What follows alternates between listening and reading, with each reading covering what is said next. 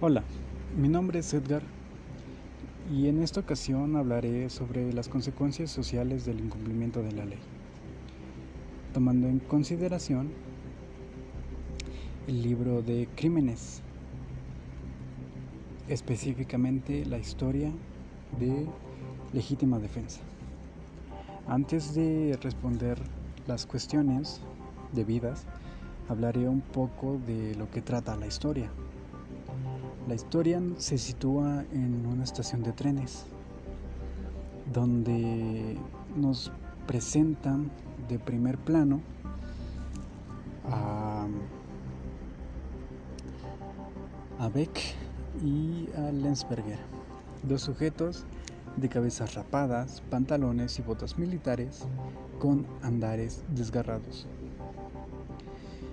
que caminaban sin rumbo de antecedentes violentos, agresivos, que esperaban el último tren, cuando en su espera a dos bancas de ellos observaron a un hombre que para ellos les parecía alguien indefenso, alguien a quien podían amedrentar, provocar y violentar sin dificultad.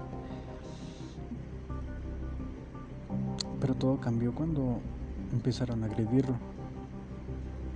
Se acercaron a él. El hombre sacó una manzana de su bolsa, la limpió con su chaqueta y uno de los dos le tiró la manzana de un manotazo. Beck sacó un cuchillo de su bota, el cual pasaba cerca del hombre, amenazándolo, intimidándolo. Pero el hombre no se inmutó. Seguía con la misma expresión, sin miedo. De un momento a otro, Beck le hizo un rasguño en su antebrazo del hombre, pero el hombre seguía seguía estando ahí sin más. Beck se molestó, se enfureció y le pasó el cuchillo por el pecho provocándole una herida casi recta. Al ver que el hombre no se movía, no hacía ningún movimiento, ninguna cara o gesto, intentó de nuevo tomando más impulso. Intentó atacarlo de nuevo, hasta que el hombre tomó a Beck por la mano en la que tenía el cuchillo, al tiempo que golpeaba el pliegue del codo derecho. El golpe cambió la dirección del cuchillo sin atajar el impulso. La hoja describió una parábola el hombre dirigió la punta del cuchillo entre la tercera y la cuarta costilla de Beck, que se hirió a sí mismo en el pecho. Cuando el acero penetró la piel de Beck, el hombre golpeó con fuerza el puño de Beck. Fue todo en un solo movimiento, realizado con soltura, como un paso de baile. La hoja se hundió por completo en el cuerpo de Beck, partiéndole el corazón. Enseguida, el hombre se, volteó hacia Lensberger y lo miró. No había adoptado ninguna actitud especial, estaba ahí, sin más, esperando. Lensberger no sabía si escapar o empezar a pelear, y como el hombre seguía teniendo aspecto como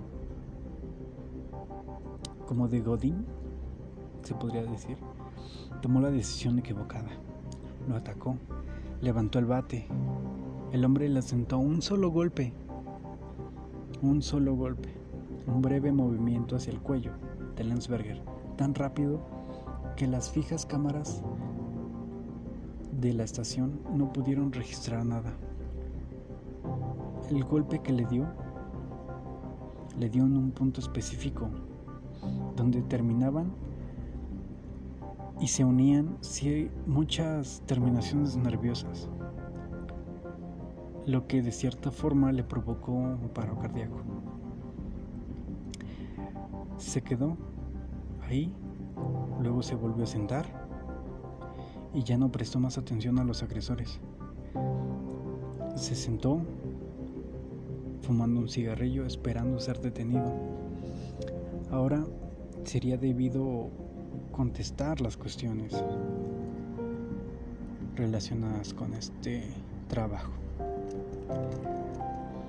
Una de ellas sería si el derecho mexicano contempla situaciones así. Yo tengo entendido que sí, en el Código Penal Federal, capítulo 4, causas de exclusión del delito, artículo 15, el delito se excluye cuando, fracción 4. Se repela o la agresión real, actual o inminente y sin derecho en protección de bienes jurídicos propios o ajenos, siempre que exista necesidad de la defensa o racionalidad de los medios empleados y no medie provocación dolosa suficiente e inmediata por parte del agredido o de la persona a quien se defiende. El hombre se defendió, él no los provocó. Ellos iban con intenciones de agredirlo. El hombre solo se defendió. Entonces, si hubiese sido la situación aquí en México, el Código Penal lo avala. Él se defendió después de dos agresiones, un rasguño y la cortada que le hicieron en el pecho. Otra cuestión sería si qué fue lo que lo llevó a actuar de esa manera, cuáles fueron las circunstancias que provocaron que el hombre actuara así. Las circunstancias son más que todo eh, su integridad física, ¿no? su integridad personal. ¿A qué persona le gusta que lo agredan, que lo hieran, que lo fastidien cuando él simplemente está esperando un tren? Quizá para ir a casa, quizá para ir a, a trabajar. Entonces, en base al en base a, defender su propia integridad física y quizás su vida. Otra cuestión sería qué hubiera hecho yo en ese caso de manera que la sociedad no se viera afectada. Siento que de esta manera la sociedad no se ve afectada. Aquí en México hay personas que se alegran al enterarse que quizá en su colonia mataron a, un ladrón, a un asesino, a un secuestrador. Se asustan quizá de saber que, está, que es aquí cerca en su colonia, pero no de que haya muerto. Se alegran inclusive de que ya no haya un delincuente más. Entonces, desde mi punto de vista, no veo que la sociedad se afecte. Solo que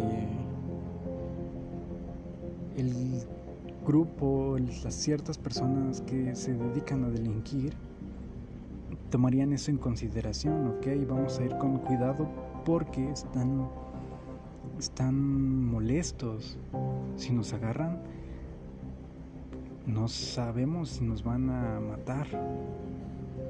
Entonces ellos, al cuidar a sí mismo su integridad física, su vida, se defenderían y atentarían contra la vida de los de las personas, de esa sociedad que está harta de sufrir tanto tanta delincuencia, tantos asaltos, tantos secuestros, con tantos asesinatos. Entonces sería cuestión de, de pensar tantito, ¿qué vamos a hacer? Una idea sería pues que la policía estuviera bien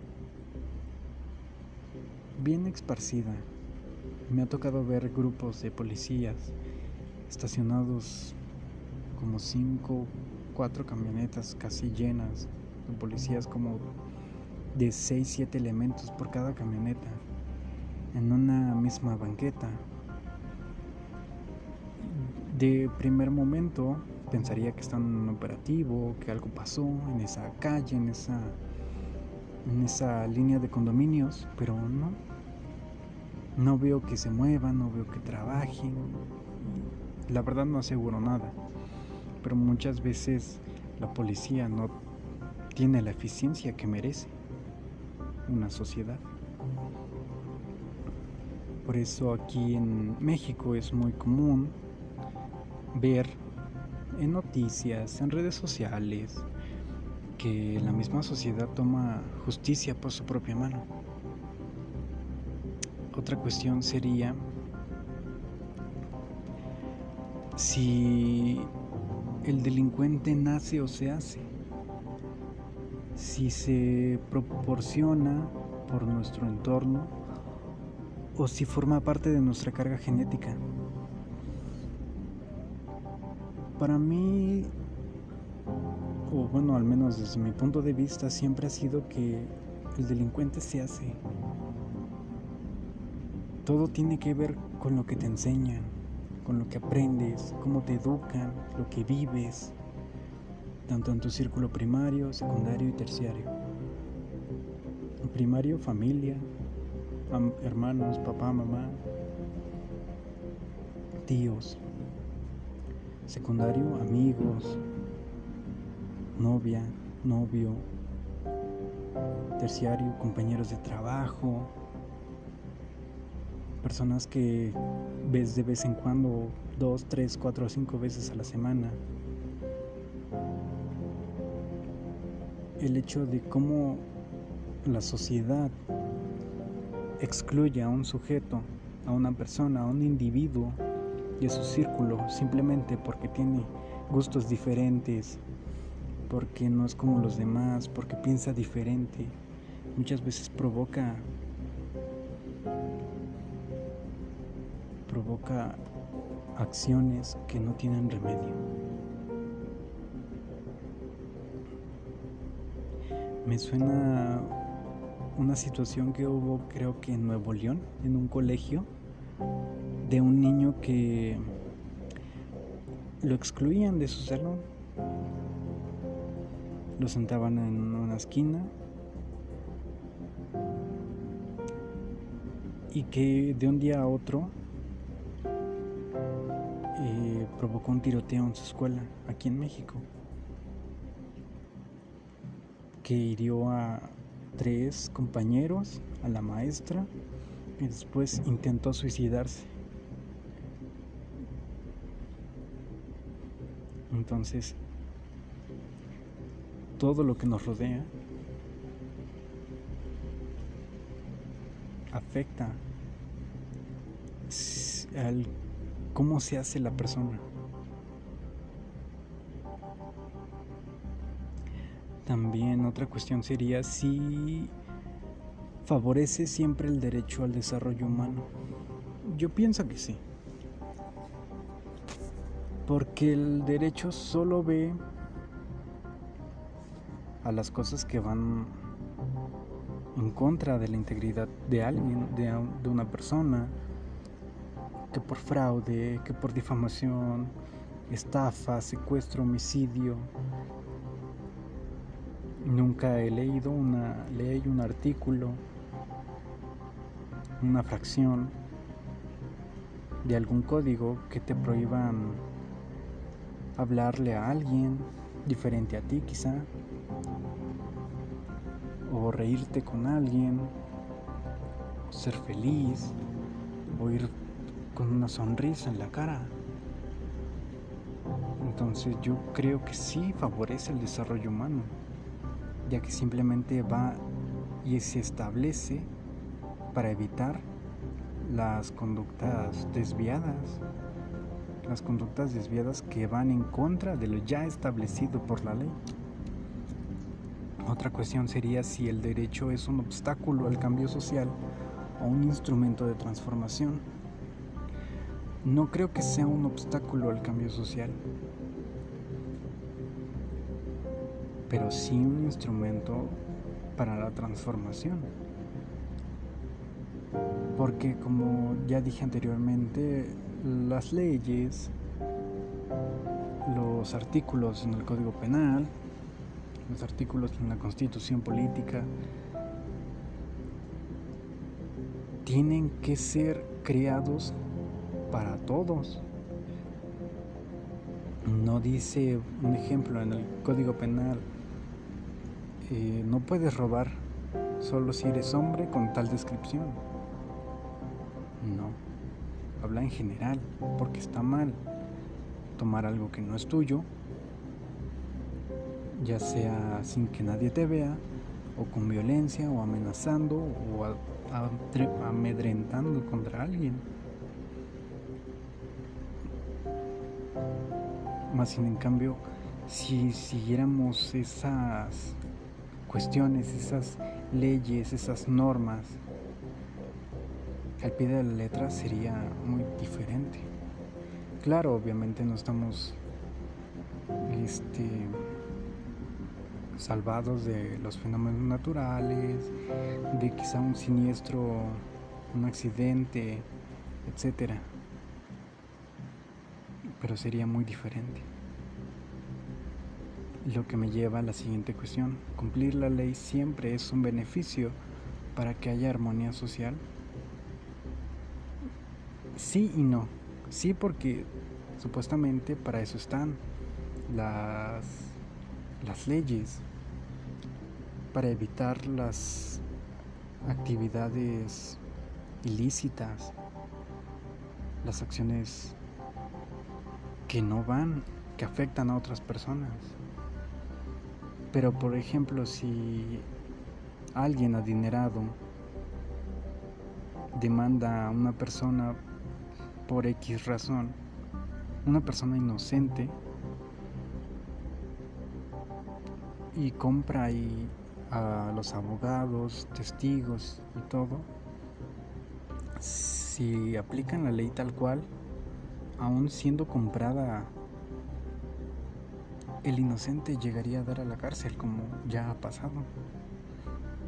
¿Cuántos de los que están encerrados en reclusorios no son de inocentes? Y están ahí porque quizás son personas humildes que no tienen mucho dinero, que apenas tienen para subsistir y quizá confían en un abogado que les dice, no pues dame tanto y yo te saco. Y así pasan semanas, meses y años. Y nada. Para cambiar hay que cambiar como sociedad. Pero antes de cambiar como sociedad, hay que cambiar desde nuestra casa. Hay que cambiar la forma en cómo se enseña, cómo se educa, en cómo comportarnos.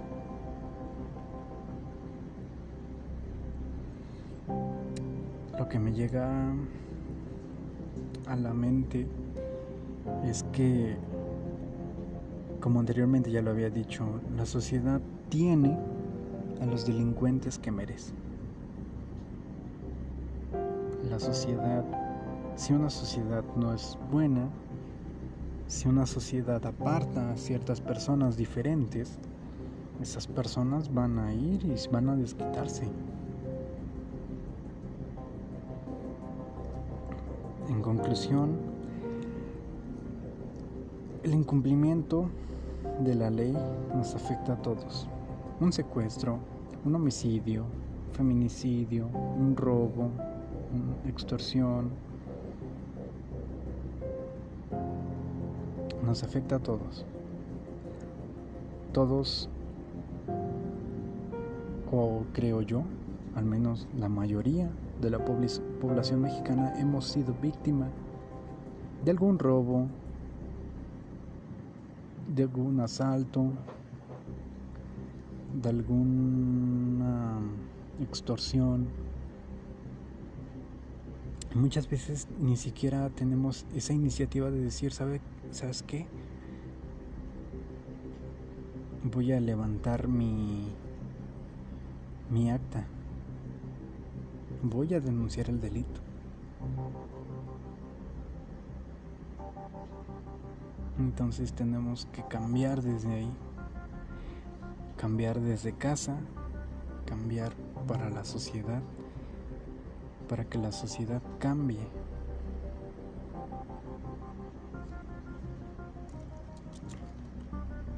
Sería todo por hoy. Buenas noches.